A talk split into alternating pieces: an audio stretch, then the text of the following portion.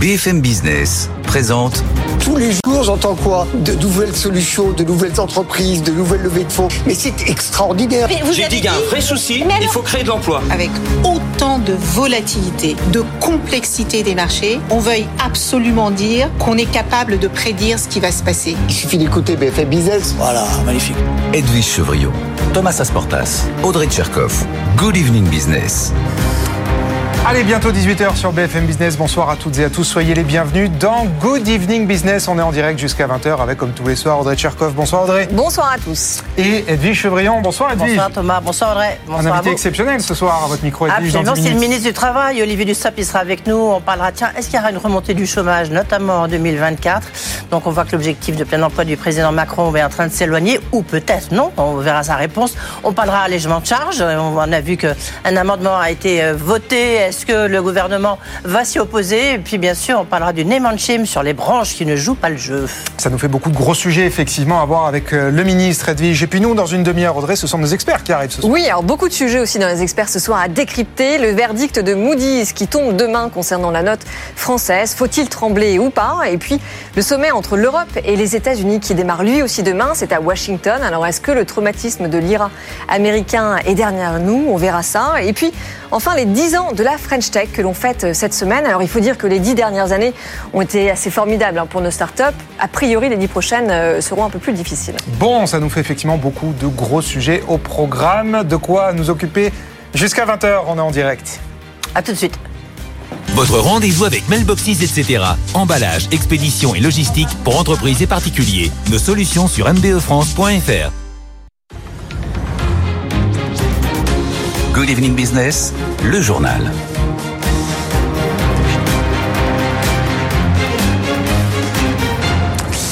Et on commence avec cette très mauvaise nouvelle euh, dans les télécoms annoncée ce matin par Nokia. L'équipementier finlandais va supprimer 14 000 postes. Bonsoir Frédéric Simotel. Bonsoir Thomas. La semaine dernière, c'est son concurrent suédois euh, Ericsson qui annonçait de très mauvais résultats au troisième trimestre. Qu'est-ce qui se passe Frédéric? Est-ce que c'est la 5G finalement qui prend pas Oui, c'est en effet la première raison évoquée hein, par euh, le géant finlandais d'équipements télécom. Il explique la chute de 20% de son chiffre d'affaires par le fait que les opérateurs ont ralenti leurs investissements, notamment leurs achats d'équipements 5G sur plusieurs marchés, notamment en Amérique du Nord. Nokia va donc mettre en place un plan de réduction des coûts. Alors ça va être compris entre 800 millions et 1,2 milliard d'euros. Et puis bah, le, le, premier, le premier point budgétaire qui prend, bah, c'est les effectifs. Hein, 14 000 postes en moins, vous l'avez dit. Euh, alors ça, ça va représenter euh, environ 14 000, euh, enfin 14 000 salariés, c'est à peu près 10 à 16 de, de l'effectif hein, de l'opérateur, Ouais, de, de l'équipementier. Ils sont 86 000 aujourd'hui. Ils vont se retrouver entre 72 000 et 77 000. Alors vu de l'extérieur, ça peut, ça peut paraître un peu étonnant parce qu'on n'arrête pas de parler de 5G, euh, des débits, euh, de- euh, une consommation de bande passante importante, surtout depuis les réseaux mobiles. On a en plus pour pour Nokia comme pour Ericsson bah, un marché de la concurrence qui s'est considérablement éclairci. Rappelez-vous, le retrait forcé en Occident de Huawei leur a ouvert la porte pour pour ces marchés-là. Donc euh, qu'est-ce qui se passe? Bien le problème vient justement de ces opérateurs. On est en période d'inflation, des conflits mondiaux, des crises, donc ils ralentissent leurs investissements, notamment sur la partie fibre, mais aussi sur la partie 5G. Et si on prend l'exemple de la France, ben, le ralentissement des, des opérateurs d'autant plus fort qu'ils ont souvent dépassé leurs obligations de déploiement. Donc première première mesure. Deuxième mesure, pour partager les coûts, ils mutualisent les, équipements. Donc là encore, ben, on, réduit les, les achats. Et puis à cela s'ajoute ben, nous, un démarrage un peu poussif hein, de la 5G auprès des consommateurs. En France, ouais. Alors Nokia avait vu un peu le coup venir. Ils avaient commencé à réorienter en, en fin d'année dernière leur, leur stratégie vers des réseaux 5G privés sur les zones portuaires, sur les sites industriels. Alors c'est certains marchés, euh, selon ABI Research, ça va représenter, ça représente 7 milliards de- d'euros aujourd'hui. C'est un marché qui représentera 96 milliards en 2030. Mais bon, il s'y met seulement aujourd'hui. Ouais. Euh, donc le temps que tout ça se mette en route. Et Ericsson a pris la même voie. Ericsson aujourd'hui dit on est des acteurs de l'innovation technologique B2B. Donc voilà, c'est ce qu'on va attendre. En tout cas, pour le moment, mauvaise nouvelle pour Ouais. Nokia en effet avec ses la suppressions de postes. confirmation effectivement que la, la 5G c'est un marché B2B plutôt que B2C. hein. Exactement. Et donc tout ça se traduit par 14 000 suppressions de postes chez Nokia. Merci, merci beaucoup Frédéric Simotel. En France, le gagnant du jour sur les marchés, il est pour Technip Énergie. Technip Énergie qui dévise de près de 14% à la clôture. Le groupe d'ingénierie dégringole après des révélations de nos confrères du Monde qui nous disent que Technip aurait tardé à sortir d'un gros projet gazier en Russie malgré les sanctions internationales en vigueur depuis l'an dernier. On voit ça avec Jean-Baptiste Huette. Technip Energy a-t-il traîné des pieds pour quitter le projet russe Arctic LNG 2 C'est ce qu'affirme le journal Le Monde. Pire, indique le quotidien, Technip Energy aurait également facilité la poursuite de ce chantier alors que les États-Unis et l'Europe cherchaient au contraire à l'entraver. Les sanctions contre la Russie prévoyaient d'interdire toute implication occidentale dans un tel chantier. Abandonner ce contrat sans l'aval de son client russe aurait exposé Technip à de lourdes pertes et pénalités. Un contrat évalué à 7 milliards d'euros sur un total de 21 milliards de dollars. Bernard. Dans un communiqué, Technip Energy déclare avoir respecté les sanctions occidentales sur le projet Arctic LNG. Le groupe affirme que les activités affectées par les sanctions ont été progressivement suspendues et qu'il a agi de manière diligente. LNG2, c'est le gigantesque projet porté par le russe Novatech qui doit commencer à produire dès cette année du gaz naturel liquéfié en Sibérie. Total Energy était également un acteur du projet, mais le groupe français a pris ses distances avec son partenaire russe Novatech et a déjà déprécié 3,7 milliards de dollars d'actifs. Jean-Baptiste Huet, entre-temps, Technip Energy a réagi à ces informations du monde et affirme, je cite, qu'il a préparé sa sortie de Russie dans le respect de la loi. Et puis toujours sur les marchés, mais à Wall Street cette fois, la star du jour, c'est Netflix. Netflix qui gagne quasiment 16% après avoir publié hier soir d'excellents résultats trimestriels. La plateforme a gagné près de 9 millions d'abonnés au troisième trimestre, c'est colossal. Et surtout, la fin du partage gratuit des comptes, c'est pas forcément une bonne, euh, une bonne nouvelle pour tout le monde, mais c'est une très bonne nouvelle pour Netflix, puisque visiblement, ça n'a pas du tout fait fuir les abonnés. Au contraire, Zidane Azouzi. Nouvelle démonstration de force pour Netflix. Sur un an, le nombre d'abonnés à la plateforme a progressé de plus de 10%. Résultat, au troisième trimestre, le bénéfice net ressort en hausse de 20%. Les conséquences de l'arrêt du partage de comptes. Netflix estime que 100 millions de foyers partageaient leurs abonnements gratuitement. Netflix qui profite aussi d'être la seule grande plateforme à ne pas avoir augmenté ses prix ces 18 derniers mois. Mais fort de ces bons résultats, le géant américain en profite pour annoncer aujourd'hui des hausses de tarifs. Trois pays sont touchés, les États-Unis, le Royaume-Uni et la France. L'abonnement essentiel passera par exemple de 9 à 11 euros. Favorablement positionné, Netflix entend encore accélérer. Si les dépenses liées à la production de contenu devraient être moins élevées que prévu cette année à cause de la grève des scénaristes et acteurs à Hollywood, le groupe compte revenir sur ses niveaux d'investissement l'an prochain à hauteur de 17 milliards de dollars. Zidane Azouzi, 18h06, on va sur les marchés.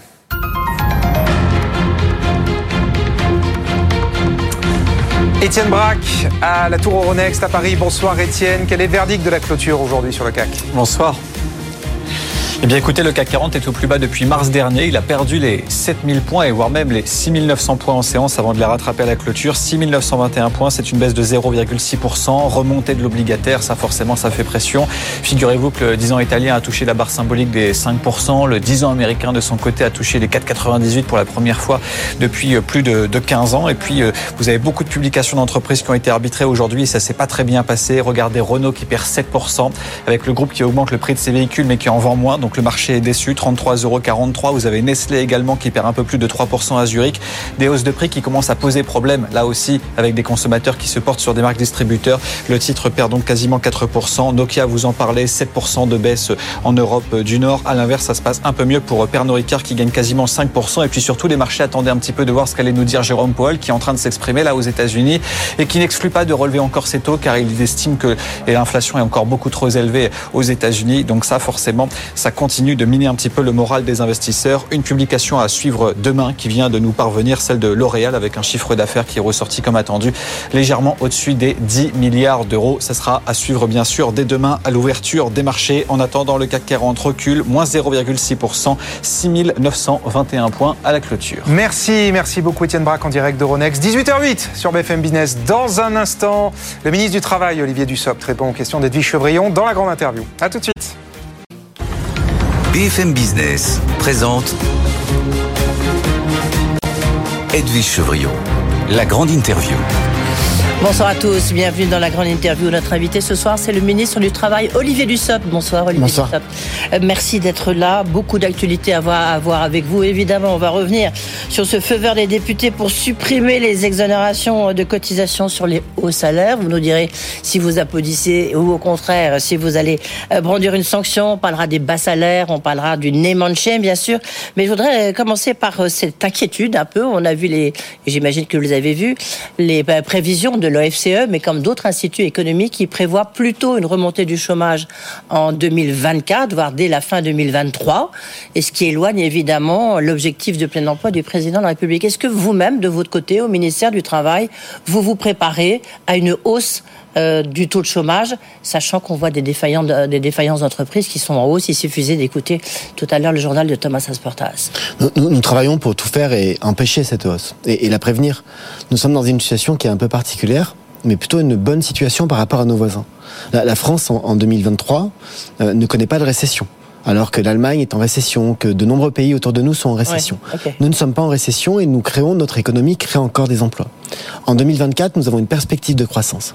Mais nous savons aussi que cette perspective de croissance, tant pour 2023 que pour 2024, ne sera pas forcément accompagnée d'autant d'emplois, de création d'emplois que les années précédentes, avec le risque, ce sont euh, les études qui le montrent, d'une stabilisation et certains disent peut-être une légère augmentation de 0,1 ou 0,2 points du chômage. Nous mettons tout en œuvre pour euh, éviter cette hausse, la prévenir, continuer notre marche vers le plein emploi par la formation, par le soutien aux entreprises, par cette politique que nous menons depuis six ans et qui porte ses fruits, puisqu'en six ans, l'économie a créé 2 millions d'emplois. Olivier Dussopt, quelles sont vos prévisions L'OFCE, dont je parlais à l'instant, prévoit 8% en 2024. Nos, On va rappeler qu'on est à 7,1. Nos, nos, prévisions sont, ne sont pas à ce niveau-là. Euh, nous avons travaillé avec euh, l'INSEE, nous regardons ce que dit la Banque de France. Aujourd'hui, nous sommes à 7,1% de chômage. La Banque de France est à 7,5. Hein. Nous sommes à 7,1% de chômage et notre objectif est de stabiliser euh, ce taux.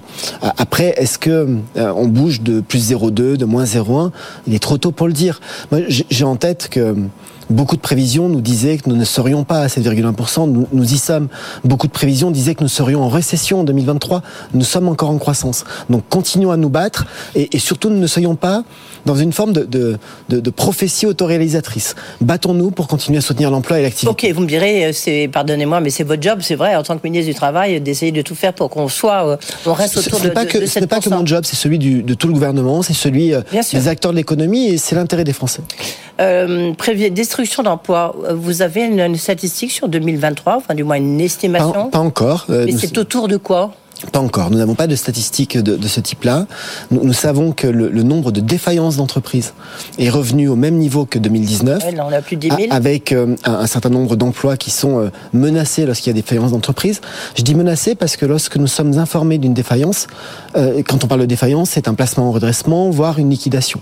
Et souvent, il est annoncé des, des perspectives de, de suppression d'emplois qui sont rarement réalisées totalement et c'est plutôt une bonne nouvelle. Ok, sans jouer effectivement, sans être trop pessimiste, vous restez optimiste pour 2024 sur le, le, le chômage je, je, reste optimiste et déterminé. Oui. Et, et, la détermination permet justement de, de rester optimiste. Je, je, le dis, je le répète, nous, nous avons euh, la chance, euh, et c'est le fruit des réformes que nous avons menées, d'avoir une économie qui résiste bien, qui résiste beaucoup mieux que la moyenne. Et en, en même temps, on voit qu'il y a quelque chose un peu de paradoxal, c'est qu'il y a une baisse de la productivité des travailleurs, des salariés français, chose qu'on phénomène qu'on n'observe pas ailleurs. Comment vous vous l'expliquez? Alors, parmi les explications que, que l'on a et que l'on cherche à comprendre, parce que c'est un phénomène euh, qui est à la fois inquiétant, mais qui en même temps euh, n'est pas étudié depuis très très longtemps pour ces, ces considérations-là. Nous, nous, sommes dans une, dans une situation où, euh, je l'ai dit tout à l'heure, le chômage a, a, a reculé, 2 millions d'emplois ont été créés, et nous avons euh, permis le retour à l'emploi de personnes qui en étaient très éloignées. Nous avons aussi permis l'accès à l'emploi par l'apprentissage. Et lorsque vous êtes dans des logiques de retour à l'emploi après beaucoup d'éloignement, il est normal que les salariés aient besoin d'un temps d'adaptation, de réadaptation, tout comme il est normal que euh, les personnes embauchées en apprentissage ne soient pas aussi productives que les plus expérimentés. Vous les expliquez, c'est un problème de formation. un problème de montée en puissance. Oui. Euh, alors parlons justement de la question des bas salaires, des questions d'allègement de charges, la question d'exonération, parce qu'on est en pleine préparation. Alors je veux dire en pleine préparation du budget plus 2024, que ça, il... un peu plus que ça, parce qu'il y a eu le 49.3 qui fait que ça accélère effectivement le et, rythme. Et puis par ailleurs, nous avons la loi de financement de la sécurité sociale qui est discutée en commission depuis quelques jours. Absolument, on en parlait du reste hier dans la grande interview. Alors de, tout à l'heure justement, il y a eu le, les députés ont donné leur feu vert pour supprimer les, les exonérations de cotisation sur les hauts salaires, tout ce qui est supérieur à deux fois et demi le SMIC. Euh, est-ce que vous y êtes favorable? J'imagine que non. Qu'est-ce qui va se passer? Et en plus, c'est Marc Ferracci, député de la Renaissance qu'on connaît bien, avec Jérôme Gage, qui a justement travaillé sur cette question. Marc Ferracci, qui est à la fois un ami et un député particulièrement investi et compétent sur les questions d'emploi. Ça, mais là, en l'occurrence, a, produit un, rapport avec le, député Gage dans lequel ils, ils interrogent euh, l'utilité, l'efficacité économique de ce qu'on appelle le bandeau famille, qui correspond à une catégorie d'exonération pour les salaires supérieurs à 2,5 SMIC. L'examen en commission a fait que la commission a donné un avis favorable à cet amendement, puisque je le rappelle, nous sommes dans une procédure autour des lois financières qui fait que la commission donne des avis sur les amendements sans qu'ils soient intégrés automatiquement au, texte de finances tel qu'il est. la position qui est la mienne est, est connue. C'est celle que le président de la République a toujours rappelée pas de prélèvement obligatoire supplémentaire. Nous, nous, considérons que nous devons continuer à accompagner les entreprises. Le, débat budgétaire autour de la loi de financement de la sécurité sociale, parce que euh, cet amendement que vous évoquez ne concerne pas la loi de finances de l'État, mais la loi de financement de la sécurité sociale, le débat va continuer. Le débat va continuer dans les jours qui viennent. D'accord, le débat va continuer. Vous êtes contre Mais je, je l'ai dit à l'instant. Oui. Donc euh, laissons vivre ce débat-là et continuons à discuter avec les ça parlementaires. ça sert de laisser vivre le débat si vous êtes contre Parce que je pense qu'il y a un intérêt à, à interroger l'utilité de tel ou tel système, de tel ou tel euh, outil d'exonération. C'est toujours euh, utile quand le Parlement s'intéresse aux questions de ciblage et d'efficacité. Mais il y aura un 49.3 sur le PLFSS. Ce n'est pas à moi de, de, le dire et ça dépendra beaucoup du, du comportement des différents groupes d'opposition. Vous savez que quand on est au gouvernement... Et, et, et de votre majorité, la preuve. Et je pense pouvoir le dire, y compris pour la Première ministre. Hum. Tout le monde souhaite que les textes passent en 49.3. Ça dépend beaucoup de l'opposition. Hier, par exemple, la Première ministre a engagé la responsabilité du gouvernement, le, 49.3 sur la loi de finances, parce qu'aucun des groupes d'opposition ne souhaitait participer à sa co-construction. Alors on va parler de la conférence sociale, enfin du moins la conférence sociale est derrière nous, il ne s'est pas passé grand-chose. je ne partage pas votre avis. Oui. C'est un bel, d'abord c'est un événement réussi. Vous n'avez pas dire le contraire. Ça, fait le président de la République qui l'a souhaité. Ça fait très longtemps que les partenaires sociaux et le gouvernement n'avaient pas pris autant de temps de manière collective pour parler de ces sujets-là, et il en ressort à la fois des, des chantiers, des annonces et des pistes de travail qui sont importantes. Alors justement, on va parler bas salaire. La question qu'on peut se poser, puisqu'il y a une soixantaine de branches professionnelles. 56 aujourd'hui. 56 pour être précise, absolument, euh, qui ont des salaires inférieurs au SMIC. On peut, on peut du reste, et j'ai quelques noms. Hein. Euh, Est-ce que vous êtes pour un donc un shame. Et est-ce que vous êtes pour un projet de loi Et quand? Quand est-ce qu'on va essayer d'aller, bah, de faire euh, que ça bouge du côté du patronat? Et est-ce que vous pointez du doigt une partie du patronat? Alors peut-être, si vous me permettez une précision. Oui. Euh, nous avons 170 branches professionnelles qui sont euh, observées, dit-on, par la direction du travail. Le, le SMIC a été augmenté six fois en l'espace de deux ans. Et donc forcément, quand on augmente le SMIC aussi souvent, parce qu'il y a de l'inflation, c'est 12,4% d'augmentation, certains niveaux conventionnels, c'est-à-dire des, niveaux de rémunération fixés dans les conventions collectives, sont rattrapés par le SMIC. Mmh. Ça ne veut pas dire que les gens gagnent moins que le SMIC. Heureusement, ils sont payés le SMIC, mais la conséquence, c'est que ça tasse les carrières, ça tasse les grilles de rémunération. Quand on dit qu'il y a 56 branches qui sont en dessous du SMIC aujourd'hui, c'est vrai. Par contre, ce que je veux dire, c'est que lorsqu'on a revalorisé le SMIC le 1er mai dernier, 145 branches ont été dans cette situation. Et depuis, nous avons 90 branches qui ont fait le travail de négociation pour se mettre en conformité. Et ce qui est intéressant, c'est de regarder combien de branches sont durablement avec un niveau inférieur au SMIC. Il en a 11 nous sommes sur 8, 9, mais 11, euh, je, je, je, suis d'accord aussi. Euh, nous, nous considérons que c'est durable après 18 mois. Et donc, ce que je vais faire, et c'est la Première ministre qui l'a annoncé lundi, c'est que dans les semaines qui viennent, avec mon cabinet, nous allons recevoir chacune des branches qui sont durablement euh, placées en dessous du SMIC. Lesquelles?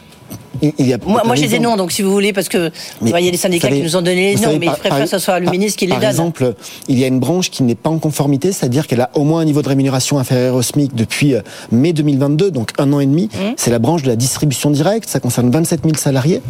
Il y a par exemple la branche des casinos. Euh, quand je dis casinos, ce sont les jeux d'argent, je ne parle pas de grande distribution. Donc nous allons les recevoir. Et, nous allons voir avec elles, avec les branches, avec leurs représentants, comment d'abord on peut les aider. Il y a des procédures un peu techniques, on parle de placement en commission mixte paritaire.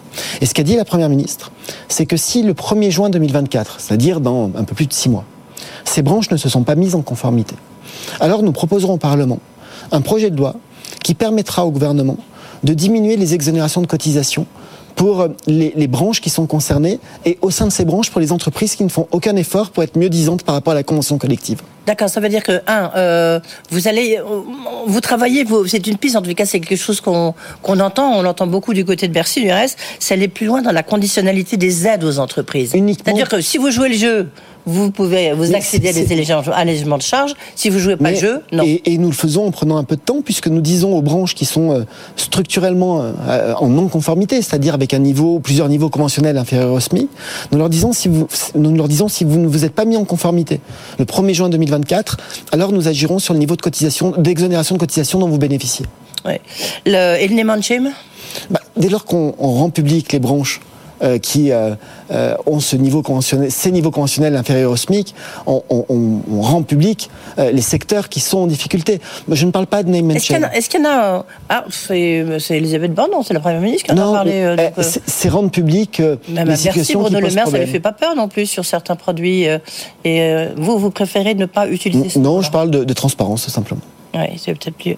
Euh, sur le, puisqu'on parle de transparence, euh, vous étiez, je crois, lundi, du reste, l'invité de nos confrères de France Info. Il a le sentiment que sur euh, le fait de ponctionner la trésorerie des retraites complémentaires de la GICRARCO, ben, on était plutôt, plutôt dans une forme de peut-être de renoncement de la part de, de vous, de la part de l'État. Est-ce que vous pouvez dire, ben oui, allez, c'est terminé, on fait une croix dessus Permettez-moi une nouvelle fois une précision. Mmh. On ne parle pas de trésorerie, on ne parle pas de réserve. Bah. Quelle est la situation? Et, il faut, regarder les choses de manière très objective. L'Agir Carco est un, une retraite, un régime de retraite complémentaire qui est bien géré. Et les partenaires sociaux ont pris leurs responsabilités, puisqu'il y a 4 ans, ils ont même créé une décote sur euh, les retraites de ceux qui partent avant 65 ans. Oui, mais là, le malus va être supprimé. Décote provisoire. Nous, nous, avons dit aux partenaires sociaux, lorsqu'ils ont ouvert leurs négociations pour la nouvelle période d'indemnisation, puisque tous les 4 ans, ils révisent leurs règles, nous leur avons dit, et, ils en conviennent, par ailleurs, l'Agir Carco en convient, qu'en 2026, on parle de 2026 et pas de l'année prochaine, sur le total des excédents de l'Agir Carco, une partie de ces excédents n'existerait pas s'il n'y avait pas la réforme des retraites. Parce qu'avec la réforme des retraites, on travaille plus longtemps, on travaille plus, et donc ça fait des cotisations. Et, nous estimons, nous, gouvernement, qu'en 2026, sur la totalité des excédents, il y aura 1 milliard 200 millions d'euros qui sont qui n'existerait pas sans la réforme. Agir Carco dit c'est un milliard, nous ne sommes pas si loin. Et nous avons proposé aux, partenaires sociaux, nous leur avons dit, ça serait bien que dans le cadre de votre convention de gestion, vous puissiez par exemple participer au, au financement du, relèvement des, des minimums de pension. Ils ne l'ont pas fait, ils ont fait un autre choix, un choix de dépenses supplémentaires, la suppression du malus, non seulement sur les nouveaux retraités, mais aussi sur les actuels. Et, cela se traduit par des dépenses sociales, donc des dépenses publiques ah supplémentaires. Ils ont de l'argent en réserve, même si vous n'aimez pas cela. Nous, continuons, donc ils utilisent. Nous continuons à, réfléchir et, à discuter pour voir si euh, euh, nous demandons à nouveau à la Carco de contribuer au retour à l'équilibre général du système de retraite. Les, choses ne sont pas tranchées, nous allons voir ça dans les jours qui viennent. Donc ça veut dire que vous n'avez pas renoncé, parce que vraiment vous avez une phrase assez ambiguë euh, lundi, et on l'a beaucoup d'entre nous, on a compris que ben, voilà. Nous continuons à discuter. Oui. Et, mais l'objet de la discussion, c'est quoi? C'est qu'ils renoncent à la suppression du malus, qu'ils renoncent à l'augmentation des retraites. C'est quoi? L'objet n'est pas là. L'objet n'est pas là. L'objet est de dire que lorsque nous avons présenté la réforme au mois de décembre dans le cadre de la concertation, mmh. avant même la, réforme, la présentation officielle de, de mi-janvier, nous avons toujours dit que cette réforme était une, réforme de retour à l'équilibre du système de retraite, tout régime confondu. Mm. Nous savons que notre réforme a des, des effets positifs en termes financiers sur l'ensemble des régimes. Et il nous paraît normal que lorsque cette réforme génère des, recettes qui n'existeraient pas sans la réforme, celle-ci puisse être mobilisée pour le retour à l'équilibre. C'est de ça dont nous parlons. Oui, oui mais en même temps, nous ne parlons pas de réserve. à ce moment-là, euh, il faut faire un peu comme l'État, il faut mal gérer euh, ses finances publiques. Non, il faut mal gérer les. Euh, c'est ce que vous dites, c'est le signal que vous pouvez envoyer aux partenaires sociaux sur la monde, tout, le monde reproche beaucoup à l'État, mais tout le monde attend de l'État qu'il paye tout et absolument tout. Mm. Parfois, l'explication de ce qu'on appelle, de ce que vous venez de qualifier de mauvaise gestion, c'est aussi une énorme attente pour que l'État prenne tout en charge. Mais par exemple, on aurait pu imaginer, ça n'a pas été retenu, que le taux de cotisation à Gircarco soit un peu baissé pour permettre une augmentation du taux de régime général. C'est neutre pour tout le monde, mais ça permet au régime général d'avoir des recettes liées à la réforme. Ça veut dire que vous n'êtes pas content des décisions qui ont été prises par les partenaires sociaux Nous l'avons dit et nous avons considéré que euh, c'était dommage que les partenaires sociaux n'aient pas participé de, au retour ce à l'équilibre. ça va être quand, Olivier Dussopt? Parce que j'espérais que ce, ce, fut ce soir, mais en l'occurrence ce n'est pas le cas. Ça sera quand? Le, PLFSS, puisque nous parlons de celui-ci, la loi de financement de la sécurité sociale, euh, va être examiné en séance la semaine prochaine. Et, et puis après, il ira au Sénat. Et donc, euh, pendant euh, toutes ces semaines qui sont devant nous de débats budgétaires, nous allons continuer à discuter de tout cela. Oui, et puis, en plus, comme il y a un 49.3, donc ça veut dire que c'est vous qui allez décider euh, si vous ponctionnez Le 49.3, vous savez, c'est un engagement de responsabilité mm. qui permet à la France d'avoir un budget, à la sécurité sociale d'avoir un budget. Ça n'empêche pas les débats, ça n'empêche pas les motions de censure, ça n'empêche pas le débat au Sénat. Il y a, il y a une grande question qui est savoir s'il faut, puisque la loi de l'immigration sur l'immigration est en débat, va être en débat à l'Assemblée nationale, c'est est-ce qu'il faut... D'abord au Sénat. Au, ça commence, pardon, vous avez raison, ça commence par le Sénat. Elle a même été examinée en commission. Calme dans les, les premières Elle discussions. a, elle a même déjà été examinée en commission au printemps au Sénat Mhm. et elle arrivera en séance au mois de novembre. C'est ça, je crois que c'est le 16 novembre hein, de mémoire. Le 16 ou le 6, je crois que c'est Le plutôt 6 novembre, le 6 novembre.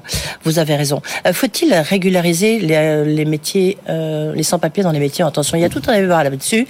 On voit que le patronat est assez mitigé sur ce, sur ce point-là. beaucoup d'entre eux nous demandent de, régulariser. Oui, beaucoup, les- certaines les salariés branches sont justement Non, je, je crois que là aussi, euh, vous savez, quand on parle d'immigration, très vite, euh, il y a des outrances, très vite, il y a euh, des, des caricatures. De quoi est-ce que nous parlons dans le projet de loi tel qu'il est écrit aujourd'hui et nous verrons ce que le débat au Sénat va donner. Nous, nous parlons d'hommes et de femmes qui sont des étrangers non communautaires, c'est-à-dire hors de l'Union européenne, qui sont sur notre territoire et qui n'ont pas, des- qui n'ont pas de papier en règle aujourd'hui, mais qui travaillent légalement. On me dit parfois comment c'est possible d'être en situation irrégulière et de travailler légalement. C'est très simple. Tous croisés, oui. C'est très simple. Il, il suffit de signer un contrat de travail lorsque vous avez euh, une carte de séjour. Puis si celle-ci n'est pas renouvelée et que vous ne le dites pas, vous avez un travail légal, mais votre situation Alors- est irrégulière. Et dans des métiers en tension, vous dites on les a tous croisés. Oui. Oui, on parle de métiers Bien sûr. particulièrement exposés, on parle de commis de cuisine, on parle de femmes et d'hommes de Alors ménage. vous, vous êtes plutôt, pardonnez-moi de dire ça comme ça, puisqu'il nous reste juste euh, une minute et demie, Olivier Dussopt, vous êtes un peu la jambe gauche du gouvernement, hein, puisque Bah, vous êtes issu de la gauche. je- je suis de Mais gauche. en même temps, on sent bien qu'il faut, euh, le, le- Ce- le ce que- gouvernement a besoin de la Il faut droite trouver et du LR pour, Ce- pour ce que- pouvoir voter que je dis et ce que cette toujours sur l'immigration? Ce que j'ai toujours dit depuis le début, c'est que moi je considère que des hommes et des femmes qui sont sur notre territoire depuis longtemps, Mm. qui sont intégrés, qui travaillent légalement, qui ont un contrat de travail, c'est bien de sécuriser leur situation et celle de leurs Oui, employeurs. qu'est-ce qu'il faut mieux Est-ce qu'il faut une loi ou est-ce qu'il faut euh, un décret ou une circulaire Ah, voilà, Je suis arrive. ouvert à Ouais. toutes les possibilités. Donc ça, en fait, ça va pas être dans la loi, mais ça sera une circulaire ensuite. ne, ne préjugez pas du débat au Sénat. C'est- Je sais pas, c'est ce que non, mais c'est en, tous les cas, c'était une ligne Vous rouge savez, pour la droite, pour les C'est- LR. c'est- Donc oui, vous avez le, besoin le groupe pour LR voter du la loi. Et il y a d'autres groupes, je pense notamment au groupe centriste, qui avait dit leur accord avec cette disposition. Mm. Donc laissons le débat au Sénat se dérouler. Le ministre de l'Intérieur, Gérald Darmanin, mène ses débats, mène ses concertations, et je ferai tout pour l'aider à aboutir. Et sur les circu- une circulaire. euh, Circulaire, règlement, loi, je pense que ce qui compte, c'est de savoir de quoi, de quoi on parle. Et ce dont on parle, ce sont des hommes et des femmes qui travaillent, qui sont intégrés par le travail, qui le font depuis longtemps dans des métiers où on a besoin d'eux parce qu'ils sont en tension de recrutement et qui, oui, sont en situation irrégulière.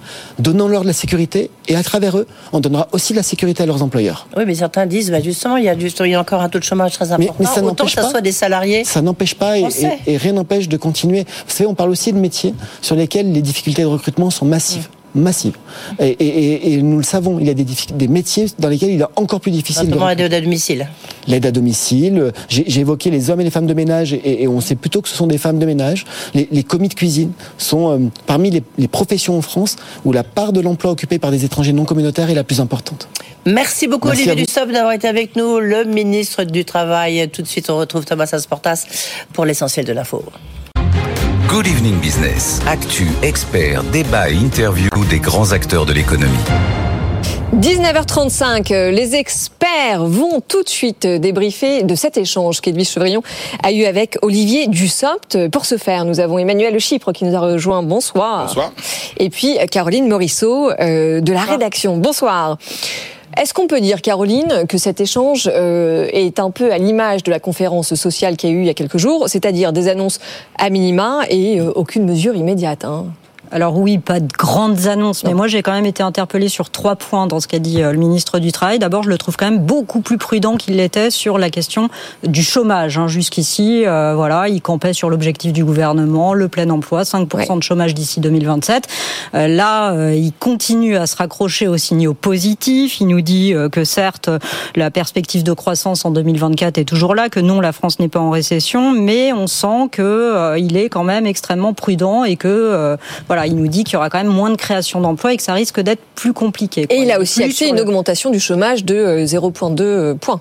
Oui, dans l'immédiat, mais après sur l'objectif long terme, il est plus là à nous dire que euh, la France est en mesure de déjouer tous les pronostics non plus. Le deuxième point euh, qui m'a interpellé, c'est que dans ce contexte, bah, malgré euh, toutes les demandes pressantes et des députés et des syndicats, il n'est pas question de toucher aux, euh, aux aides publiques accordées aux entreprises. Hein, pas question de toucher aux exonérations de charges dont elles bénéficient.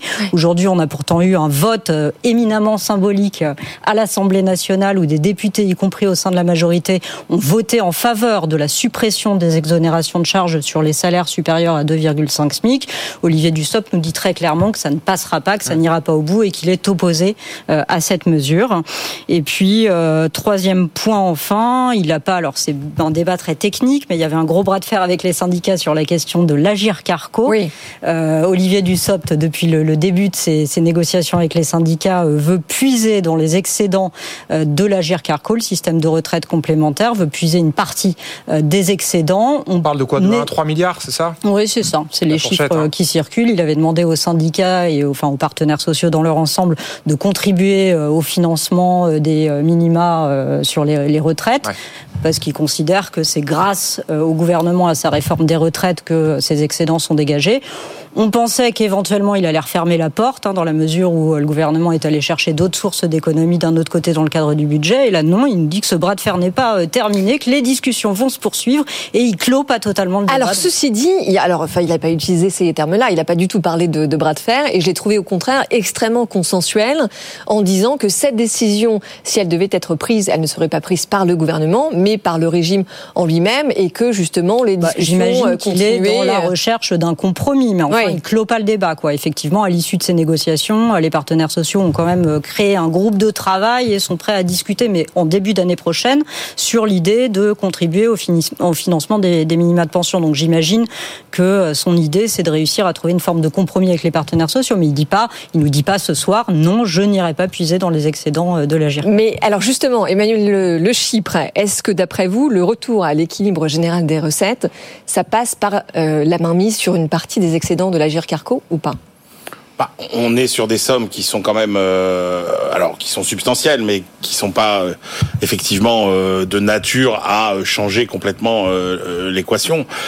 C'est vrai que c'est plus. Alors, c'est, c'est, il a le droit de le faire. Hein, c'est, possible. Il faut modifier un peu la loi euh, et, euh, et, et, et- et il peut tout à fait le, le faire. Et il a des arguments. C'est vrai que le fait de dire, bah attendez, euh, euh, si vous allez dégager autant d'excédents, c'est bien parce que euh, il y a un impact de notre réforme des retraites.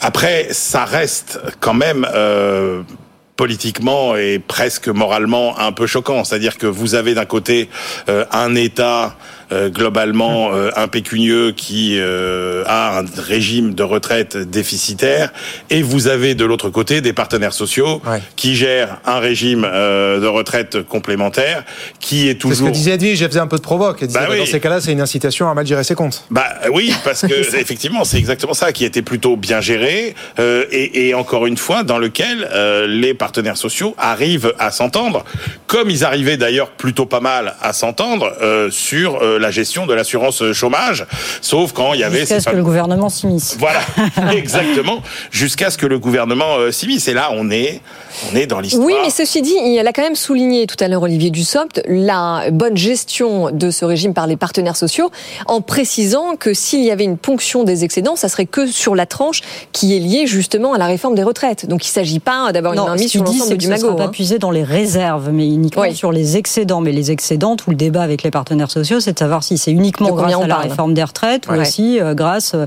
aux créations d'emplois, aux cotisations euh, qui en émanent. euh, Bon, en tout cas, le débat n'est pas clos. Effectivement, c'est cette petite info que nous a donné Olivier Dussopt. Comme vous disiez, Caroline, il y a des nouvelles économies qui ont été dégagées dans le budget, mais ça ne suffit pas, visiblement, à, à clore le débat. On va revenir sur la question des allègements de charges. Vous le disiez, Caroline, effectivement, là, pour le coup, le ministre, euh, très clairement, fait comprendre que certes, c'est passé en commission, mais que ça passera pas dans le coup final du budget. On écoute Olivier Dussopt. La position qui est la mienne est, connue. C'est celle que le président de la République a toujours rappelée. Pas de prélèvement obligatoire supplémentaire. Nous, nous considérons que nous devons continuer à accompagner les entreprises. Le, le débat budgétaire autour de la loi de financement de la sécurité sociale, parce que euh, cet amendement que vous évoquez ne concerne pas la loi de finances de l'État, mais la loi de financement de la sécurité sociale, le débat va Le continuer. PLFSS, oui. Le débat va continuer dans les jours qui viennent. Donc euh, laissons vivre ce débat-là et continuons à discuter avec Pourquoi les ça sert de parlementaires. laisser vivre le débat si vous êtes contre Parce que je pense qu'il y a un intérêt à, à interroger l'utilité de tel ou tel système, de tel ou tel outil d'exonération. C'est toujours euh, utile quand le Parlement euh, s'intéresse aux questions de ciblage et d'efficacité. Oui, bon, euh, Bah, on pas de prélèvement. gens, mais euh. Oui, c'est ça. Mais, mais en même temps, Thomas, pas de prélèvement obligatoire supplémentaire. Il apporte la réponse à la question qu'on se pose sur ce plateau depuis grosso modo 15 jours. Euh, le gouvernement continue sa politique de l'offre. Emmanuel. Bah, c'est un peu ça aussi qui, à mon avis, euh, a mis la puce à l'oreille du gouvernement. C'est que il y a quand même euh, une multitude de signaux qui sont quand même des signaux défavorables, qui ont été envoyés au cours des dernières semaines autour de euh, cette politique de l'offre, avec des pas en avant, des pas en arrière, mais qui sont quand même euh, des, des vraies inquiétudes. Hein. Encore une fois, regardez euh, euh, ce grand fonds anglais euh, TCI, qui est quand même actionnaire de 15 grandes entreprises françaises, qui dit ça suffit, il y en a marre des Français. Euh, euh, il décide. euh, alors le report, euh, ça a été le report de la CVAE, euh, ça a été des ponctions supplémentaires par-ci par-là. Ça a été. Est-ce qu'on va finalement maintenir Est-ce qu'on va pro- reprolonger, par exemple, la taxe sur les super profits des carburants? Qu'est-ce qui va se passer finalement sur les rachats d'actions, etc., etc. Donc il y a une musique qui, est, qui, qui, qui a commencé finalement à inquiéter euh, ce qu'on pourrait appeler les investisseurs euh, internationaux. Et donc, et je pense qu'il y a le souci d'effectivement de calmer ces, ces craintes et de ne pas euh, en rajouter avec euh, des mesures qui seraient quand même assez, assez délétères. Oui, euh, alors parce que surtout, on, on peut le rappeler, malgré les baisses d'impôts successives de ce gouvernement, qui est quand même le gouvernement le plus pro-business quand même euh, de ces dernières années, euh, on reste les champions de l'OCDE et en Europe des prélèvements obligatoires, Caroline. Oui, c'est vrai, on reste les, les champions. Bah, sur les entreprises, oui. En tout cas, si vous mettez tout bout à bout, encore une fois, sur les entreprises, la France est le pays qui ponctionne, euh, euh, qui ponctionne le plus. 45%. Euh, Donc, euh, donc effectivement, C'est tout là, c'est tout l'argument du, du patronat, c'est de dire que ces allègements de charges, justement, ce ne sont pas des cadeaux faits aux entreprises, ça ne fait que compenser euh, Oui. les prélèvements obligatoires qui sont beaucoup plus élevés en France. Et pour finir de débriefer cette interview, effectivement, on reboucle un peu le- la boucle. Edwige, j'avais démarré avec cette question du chômage. Effectivement, comment ça va évoluer? Parce qu'il y a un consensus au sein des économistes pour dire que ça va repartir, plus ou moins fort, mais que ça va remonter. Et effectivement, c'est ce qui m'a frappé aussi. Olivier Dussopt parle moins d'aller aux 5%, mais c'est le mot qu'il a employé, de stabiliser. Il dit aujourd'hui on est à 7, c'est déjà pas mal si l'an prochain on reste à 7. C'est ça. C'est quand même plus tout à fait la même musique. Non, non, on sent qu'il veut vraiment limiter la casse et que c'est ça l'objectif. Alors que jusqu'ici, à chaque fois qu'il s'exprimait, c'était on va réussir à déjouer les pronostics et il nous vendait euh, la formation, les aides aux entreprises, son projet de loi euh, plein emploi, euh, remettre les allocataires du RSA au travail, constituer France Travail, nouveau service public beaucoup plus efficace, etc. On sentait qu'il y croyait. Là, on a le sentiment qu'il n'y croit plus. Oui, et c'est sûrement bien pour ça moins. qui ne veut pas remettre en cause cette politique de l'offre, qui, euh, somme toute, a quand même créé 2 millions d'emplois. Mais c'est vrai que le changement d'ambiance est quand même assez euh, spectaculaire euh, sur, euh, je dirais pas quelques semaines, mais même quelques jours Ouais. sur le sur le marché euh, du travail. Alors Thomas évoquait hier euh, une objection qui était tout à fait recevable, qui était de dire quand on disait que les prévisions du gouvernement étaient trop optimistes. Oui. Euh, Thomas nous disait justement hier, euh, bah oui, mais ça fait deux ans, les deux dernières années, on accusait aussi le gouvernement d'être trop optimiste. Et finalement. Et euh, finalement, c'est lui qui a eu raison. Mm. Là, quand même, on ne voit pas, pour le coup, ce qui infléchirait la trajectoire à la hausse massivement de, de, de l'éc- de l'économie. Et donc, on a des prévisions aujourd'hui sur l'emploi. Il y a eu des prévisions, alors que je qualifierais presque d'un peu théoriques, d'un peu modélisées, qui sont celles qu'a publié l'OFCE euh, il y a deux jours, qui prévoit quand même que le chômage va remonter jusqu'à 7,9% fin 2024. Donc c'est quand même beaucoup. Alors en partie, d'ailleurs, à cause de la réforme des retraites, puisque quand vous mettez euh, plus de gens sur le marché du travail, bah, forcément, Ouais. ça veut dire que vous mettez aussi euh, plus de plus de, de chômeurs. Mais il y a un rattrapage du retard de productivité. On va retrouver les rythmes naturels euh, d'embauche, etc., etc. Alors ils disent bien, il y aura pas d'effondrement. Ce que dit l'OFCE, c'est, vous savez, le taux de chômage, c'est toujours le rapport entre euh, le nombre d'actifs, euh, donc notamment ceux qui arrivent sur le marché du travail, et euh, le nombre de, euh, de, de, de postes. Et là, effectivement, ils disent pas qu'il va y avoir un effondrement des embauches, mais pour plein de raisons, le fait que l'apprentissage, par exemple, va plafonner, etc., fait que, bah oui, il y aura sans doute une augmentation du taux de chômage. Mais regardez l'enquête ADECO qui est qui a été publiée euh, hier soir ou, ou- ou ce matin, euh, je ne sais plus, euh, elle est quand même assez inquiétante sur les, les intentions euh, d'embauche, parce qu'on a quand même un nombre d'incertitudes qui, ne cesse de s'accumuler. On a des entreprises qui vont se trouver dans une situation financière plus délicate. Je rappelle qu'on n'a pas encore vu l'impact total de la hausse des taux d'intérêt qui a frappé une économie qui était déjà presque à l'arrêt. Euh, et puis, et puis, il y a ce phénomène dont, dont il faut quand même se préoccuper, qui est pour la première fois dans l'histoire de l'humanité une révolution technologique dont les effets seront immédiat. Et avec Emmanuel, oui, absolument. produit. Bon, C'est-à-dire et- que L'intelligence artificielle. l'intelligence artificielle, Ah oui. l'OCDE nous dit qu'il y a un petit peu moins de 30%, mais quand même presque 30% des emplois qui sont aujourd'hui directement menacés par l'intelligence artificielle. Et vous voyez qu'avec la vitesse d'adoption de ces technologies, on n'est pas comme au temps de l'électricité où il avait fallu 40 ans, on n'est pas comme au temps du transport aérien où il avait fallu 25 ans, on n'est même pas comme au temps d'Internet où il avait fallu 7 ans avant que ça devienne euh, une technologie extrêmement répandue. Là, on est sur, on, on est à l'échelle de quelques semaines, voire quelques Beaucoup, mois. beaucoup d'incertitudes. Non, mais bien sûr. mais je, ça, non, mais je rajoute ça, aussi à ce que vous dites que avec, avec par ailleurs des euh, taux de crédit qui vont probablement augmenter euh, si euh, les agences de notation euh, votent en défaveur de la France. Alors effectivement, c'est le deuxième thème de notre débat. On remercie Caroline Morisseau qui est venue avec nous en plateau débriefer cette interview euh, d'Olivier Dussopt. On accueille Nathalie Janson. Bonsoir. Bonsoir Nathalie. Professeur à Neoma Business School. Effectivement, on en parlait, grande vigilance sur le- l'emploi, le, chômage et le marché du travail l'an prochain. Grande vigilance aussi sur la dette, effectivement, Audrey, puisque demain, eh ben, c'est le premier découperé qui va tomber, c'est celui de, de Moody's. Traditionnellement, les agences de notation rendent leur avis, c'est le hasard du calendrier, mais rendent leur avis pendant l'examen du budget euh, à l'Assemblée. Et Fitch, ce sera vendredi prochain, le 27 octobre. Euh, on va faire On court, va hein, lancer les paris, hein, surtout. on va lancer les paris et puis surtout dès ce soir, est-ce que on joue à se faire peur ou est-ce qu'il n'y a pas fondamentalement de quoi s'inquiéter pour demain, Nathalie? Bah, la situation, c'est toujours, c'est comme pour la dernière fois, c'est-à-dire qu'en fait, c'est, c'est quand même un petit peu tendu. Euh, les, les incertitudes de, de, de la dernière, euh, je crois que c'était en juin quand euh, on avait fait le dernier. Alors Standard Poor's c'était juin et au printemps c'était Moody's Voilà. et Enfin, voilà, la dernière fois qu'on avait discuté, c'était juin. Et en fait, il y a une donne qui n'a pas changé, euh, qui est en effet euh, ce qui ne va pas dans, en faveur de la France, c'est euh, la capacité du gouvernement à mener des réformes, notamment euh, sur le plan des, des dépenses, enfin donc pour les, les- voilà. Ouais, des économies. Voilà. Des économies de Et structure. En raison de l'absence de majorité, euh, donc là, la situation politique en fait. Ah. Et bon, bah, ça, ça n'a pas changé. Ouais. Donc, est-ce que, euh, compte tenu de ce qui a été les, donc, des nombreuses euh, avancées et reculades qu'on a constatées depuis quel- quelques semaines, est-ce que ça, ça ajoute, ça vient noircir le tableau et donc du coup, il pencherait plutôt euh, vers une dégradation? Voilà, c'est un, c'est un peu ça qui va, qui va. Alors, sachant quand même que les agences de, de notation, elles avaient toutes globalement alerté sur le fait, en effet, que les mesures étaient trop euh, petits bras euh, par rapport à l'ampleur des déficits. Et c'est vrai que pour le moment, rien n'a changé. voilà. Voilà. Donc, on n'a pas une trajectoire qui s'infléchit. Le, le grand sujet, quand même, c'est que si euh, notre note est dégradée, qu'est-ce qui se passe? D'un côté, on a des taux d'emprunt euh, sur les marchés financiers qui vont augmenter. Ça veut dire, euh, évidemment, que le euh, coût de la dette va augmenter. Je vous rappelle que cette année, la France doit emprunter 270 milliards euh, juste pour assurer son train de vie. Mais ça veut aussi dire que globalement, tous les taux de crédit vont augmenter et pour les ménages et pour les entreprises. Donc, à la fois moins de consommation et moins d'investissement.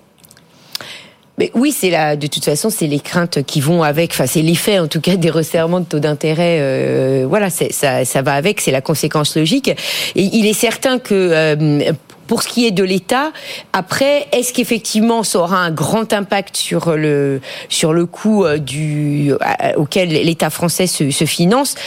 Et pour ça, on on a, on n'a pas, on voit bien que les États-Unis, quand il y a eu des dégradations, il n'y a pas eu beaucoup d'impact. Alors évidemment, les États-Unis ont le privilège d'émettre de, de la dette dans la monnaie internationale.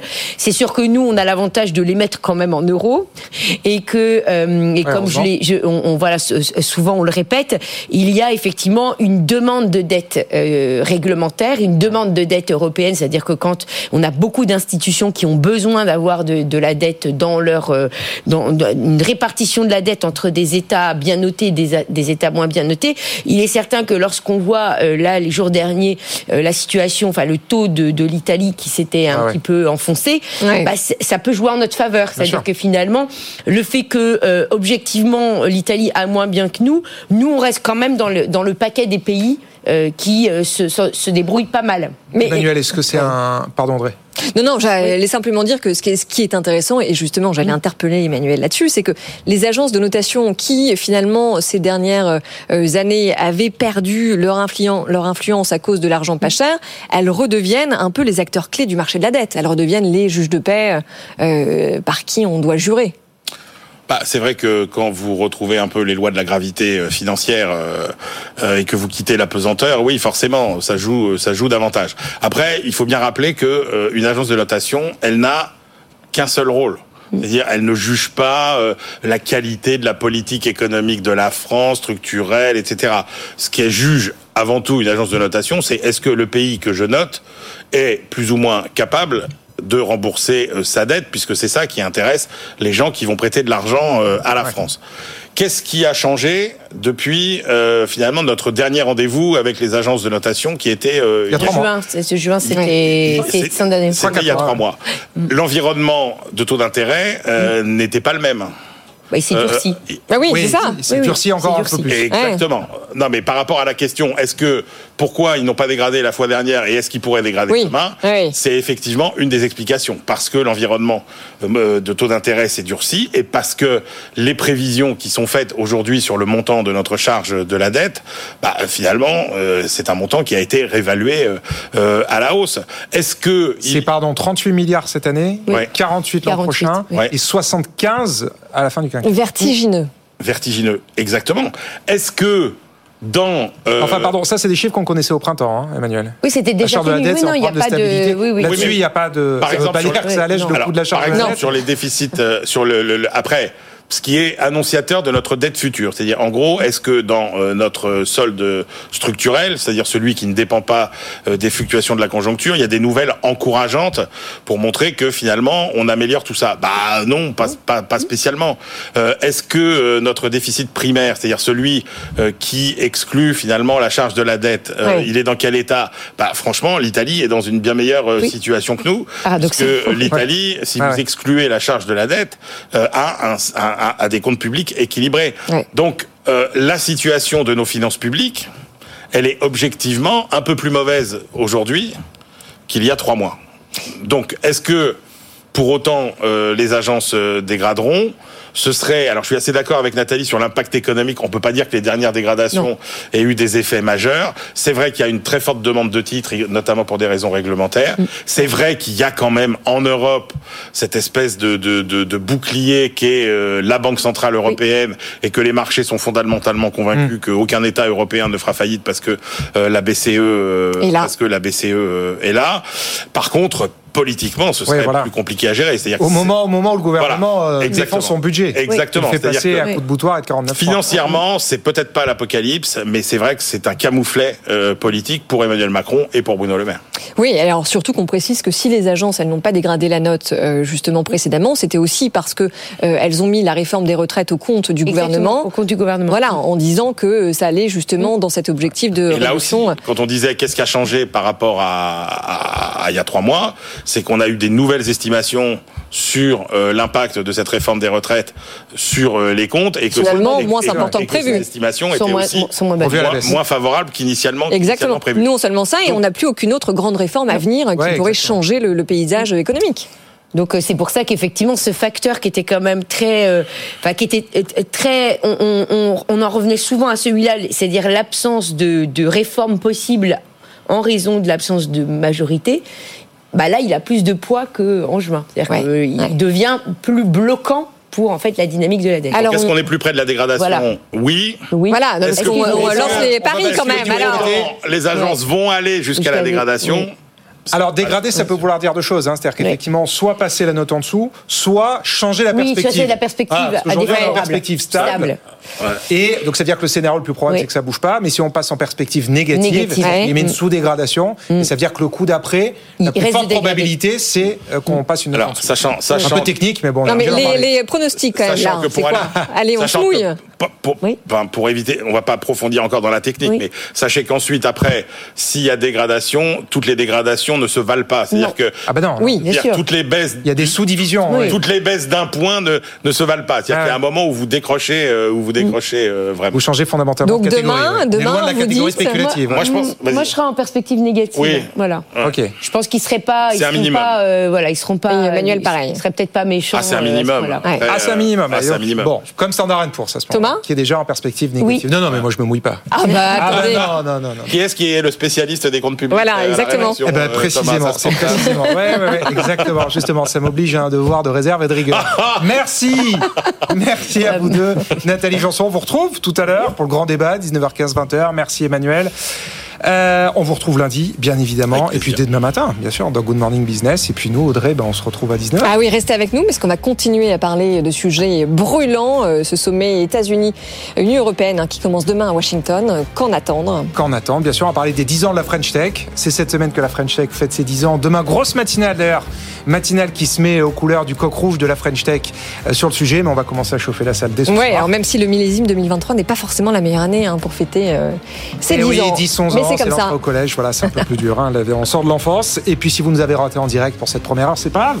Vous Ah, nous ouais. retrouvez, euh, vous nous retrouvez partout, bfmbusiness.com, les réseaux sociaux et le QR code éventuellement. Et les podcasts, effectivement, on est partout. Si vous nous avez loupé en direct, c'est pas bien grave. Allez, à tout de suite. Good Evening Business. Actu, experts, débat et interview des grands acteurs de l'économie.